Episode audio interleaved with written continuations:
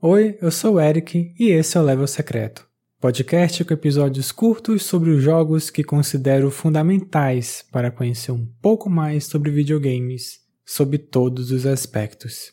Outro episódio 88, Another Metroid 2 Remake.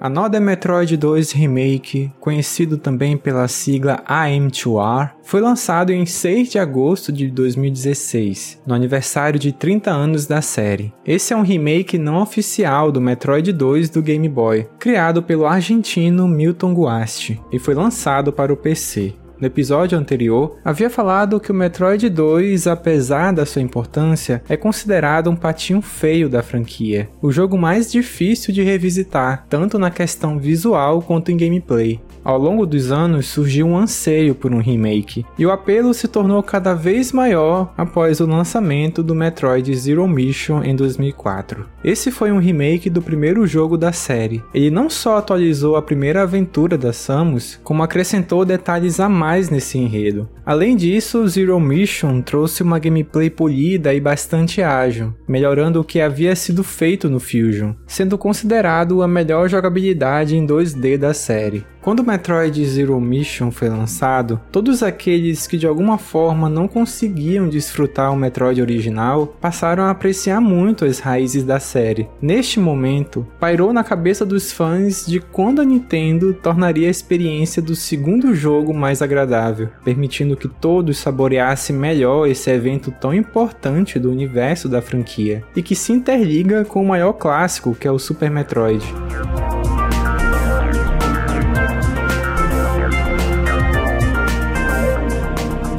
Um fã em particular decidiu não apenas esperar por isso, mas começou a agir. Em 2006, o engenheiro de som argentino Milton Guasti começou a trabalhar numa revitalização do Metroid 2, e a partir de 2008 ia divulgando o progresso em um blog. O primeiro passo de Milton foi jogar bastante o Metroid 2, conhecê-lo de cabo a rabo na intenção de capturar sua essência. Depois disso, jogou o restante da franquia, verificando os pontos mais fortes a incrementar. O decidido foi que a gameplay seria baseada no Zero Mission. Milton lançou uma primeira demo para a comunidade, que reagiu de maneira bem positiva, favorecendo com que mais fãs com diferentes habilidades em desenvolvimento de jogos se juntassem ao projeto. E isso permitiu com que fossem criados sprites originais e não reciclados dos outros jogos, fazendo do Another Metroid 2 Remake, de fato, um jogo próprio e não uma ROM hack.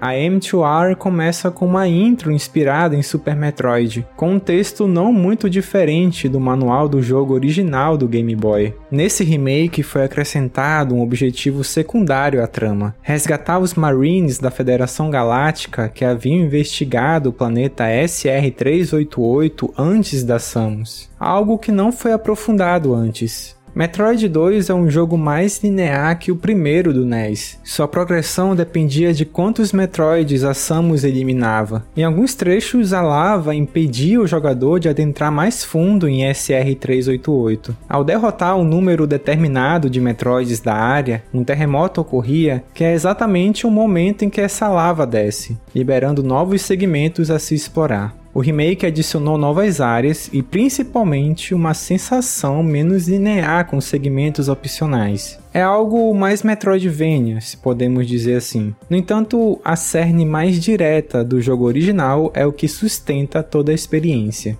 A Another Metroid 2 Remake apresenta a lógica de level design que havia falado no podcast anterior. Em cada área, o cartão de boas-vindas é um grande espaço, tipo um vão, que chega até simular um ambiente externo. Esse level design incentiva o jogador a ficar passeando com a Spider Ball nas paredes do cenário para encontrar salas secretas. Visualmente, o jogo lembra o Zero Mission, porém, sem a direção de arte tão característica desse remake oficial da Nintendo. A M2R é um título menos fluido na movimentação das Samus que o título do Game Boy Advance. A Another Metroid 2 Remake adicionou novos chefes comparado ao jogo original, até aproveitando a relação que a história tem com Metroid Fusion. Com isso, o título entrega um fator fanservice que dá muita satisfação aos jogadores que captam as referências. No Metroid 2 original, as batalhas contra os Metroids eram ruins, devido à movimentação do jogo, e o quão pouca era a visão que se tinha dos cenários na tela. O visual dos diferentes estágios da evolução dos Metroids foram retrabalhados, e há ainda alguns problemas nesses enfrentamentos, como a movimentação das versões voadoras e a dificuldade de acertar os pontos fracos a M2R adicionou power-ups que não existiam no jogo original. Tem uma habilidade que é vista de modo diferente aqui, que é o Ice Beam. Ele é o último poder de tiro a ser coletado pela Samus, sendo o gelo a principal fraqueza dos Metroids. O Ice Beam acabou sendo subutilizado no sentido de ajudar na exploração, porque nos outros jogos esse tiro congelava os inimigos, fazendo-os servir de plataforma. Aqui no remake de Metroid 2, ao invés do inimigo ficar estático no ar, ele cai naturalmente com a gravidade, algo que só acontece no Other M, por exemplo. Isso pode ser um pouco frustrante por não fornecer uma nova possibilidade de exploração. Porém, o que chama a atenção é o caprichado efeito da animação do inimigo se quebrando no chão, ou como ele congela dentro da água.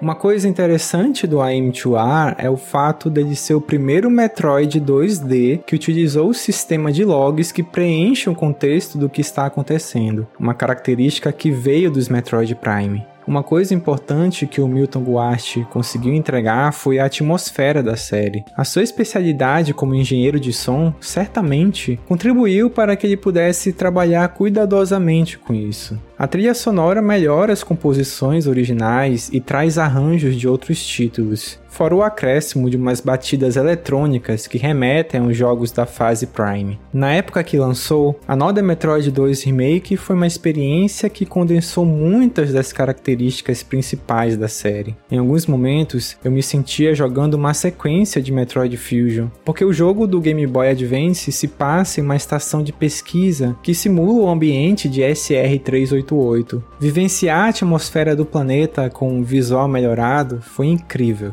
Como falado no início, o jogo foi lançado no aniversário de 30 anos da franquia Metroid. Um dia depois disso, a Nintendo retirou o jogo do ar por conta dos direitos autorais mas esse banimento já não havia mais efeito, pois se está na internet, está espalhado de qualquer jeito, não sendo difícil de encontrar o IM2R para baixar. Entretanto, isso impediu que o Milton Guache ou qualquer outro integrante da equipe que o ajudou pudesse realizar ajustes no jogo e, sobretudo, adicionar conteúdos que haviam sido prometidos de estarem presentes mais adiante. Graças aos fãs desse remake é que foi possível realizar essas atualizações, a partir de uma engenharia reversa no código-fonte.